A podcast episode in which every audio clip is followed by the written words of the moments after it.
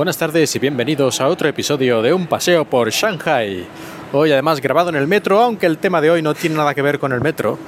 sino con otros temas. Y es que viniendo hacia aquí, viniendo hacia la parada, he visto que varias tiendecitas que habían estado abiertas durante los últimos años,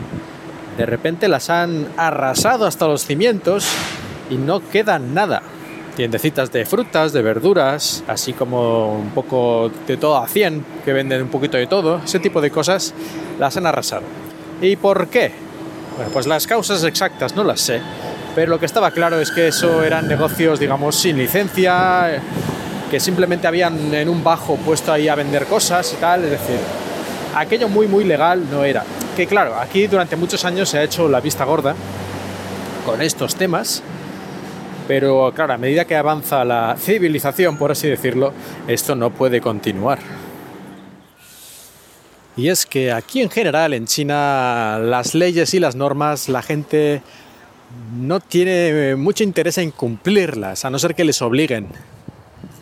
Y por lo tanto, todo este tipo de pequeños negocios ilegales, de poner en la calle cualquier tenderete a vender cualquier cosa sin tener ningún tipo de licencia, es lo más normal del mundo. Esto cada vez va a tener menos y menos futuro. Esto llegará un momento, como en cualquier ciudad eh, del primer mundo, que, hombre, podrás hacerlo, pero ya será bastante complicado y si te pillan, pues vas a tener problemas importantes.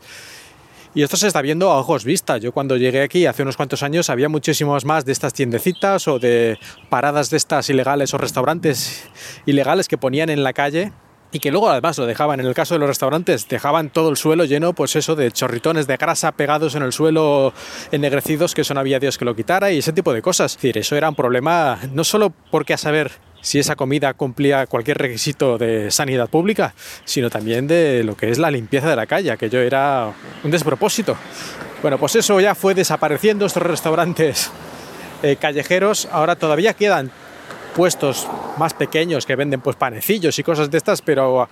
esos que cocinaban realmente guisos completos con pollo y carne y verduras todo allí en medio de la calle, eso se ha reducido bastante, por lo menos en las zonas que yo suelo frecuentar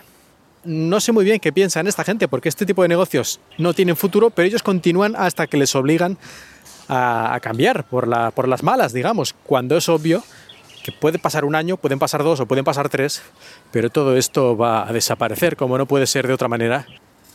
El gobierno de Shanghai en varias ocasiones ha hecho campañas para intentar que todo este tipo de negocios ilegales o alegales, por lo menos, eh, se pusieran al día con sus papeles,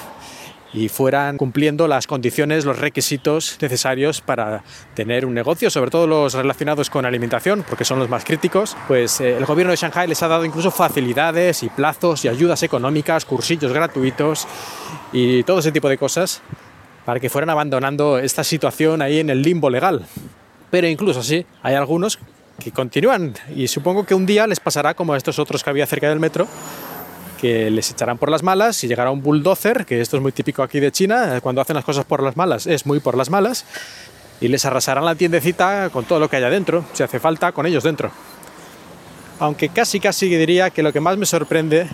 y incidiendo otra vez en los restaurantes ilegales, o por lo menos alegales,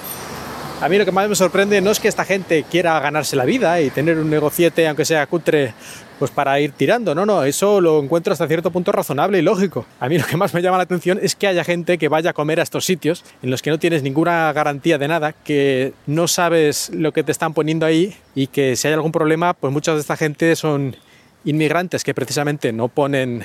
el restaurante de manera más legal porque no pueden acceder a los papeles, porque oficialmente ni siquiera deberían estar aquí, deberían estar en su provincia de origen en China. Y si hay algún problema con la comida, pues tienen bastante fácil recoger sus bártulos, que tampoco tiene tantas cosas, lógicamente,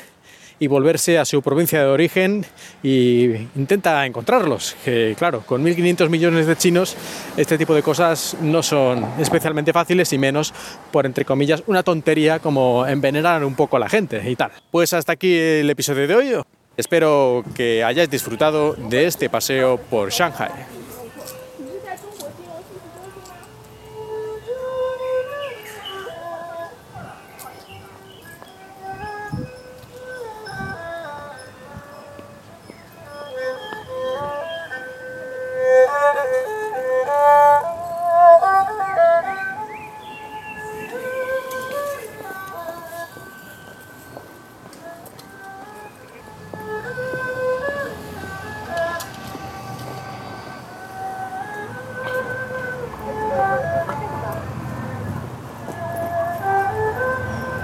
queen.